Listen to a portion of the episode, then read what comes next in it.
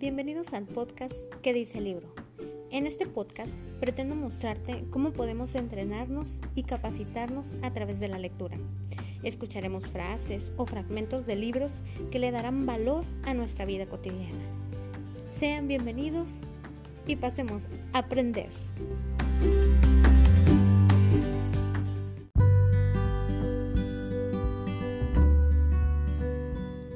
Episodio 2. Cambio de paradigma. En este episodio hablaremos sobre el poder que tiene en nuestra vida un cambio de paradigma, basándonos en el libro Los siete hábitos de la gente altamente efectiva del autor Stephen R. Covey. Comenzamos. La palabra paradigma proviene del griego. Fue originalmente un término científico y actualmente se emplea por lo general en el sentido de percepción, supuesto, teoría o marco de referencia. De manera más general, es el modo en que vemos el mundo. Y no nos referimos en términos de la vista, de nuestro sentido de la vista, no, sino cómo lo percibimos, lo comprendemos o lo interpretamos. Nuestros paradigmas son las fuentes de nuestras actitudes y conductas y en última instancia de nuestras relaciones con los demás. Ya sea que el cambio de paradigma nos lleve en direcciones positivas o negativas o que se produzca de modo instantáneo gradual, este determina que pasemos de una manera de ver al mundo a otra. Ese cambio genera poderosas transformaciones. Escuchemos.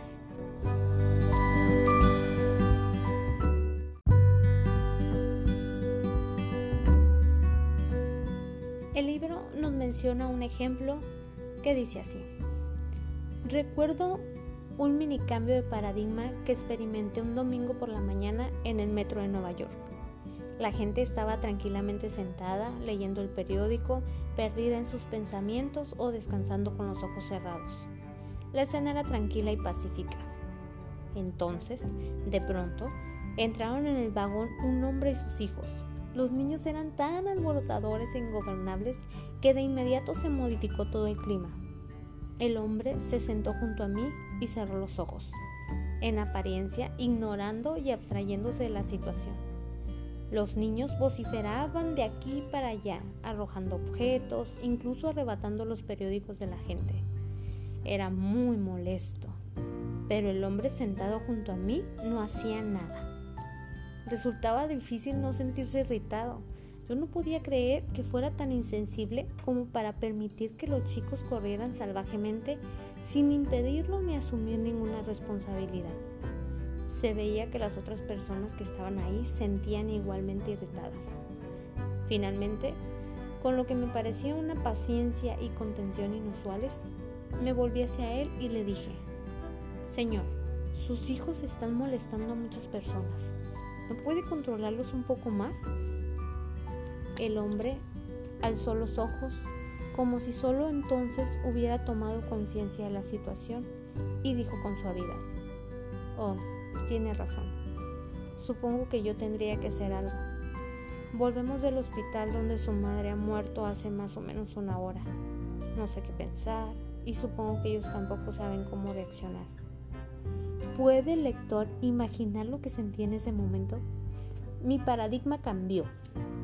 De pronto vi las cosas de otro modo y como las miraba de otro modo, pensé de otra manera, sentí de otra manera, me comporté de otra manera.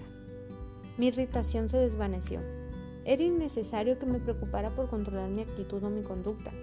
Mi corazón se había visto invadido por el dolor de aquel hombre Libremente influían sentimientos de simpatía y compasión. ¿Su esposa acaba de morir? Lo siento mucho. ¿Cómo ha sido? ¿Puedo hacer algo? Todo cambió en ese instante.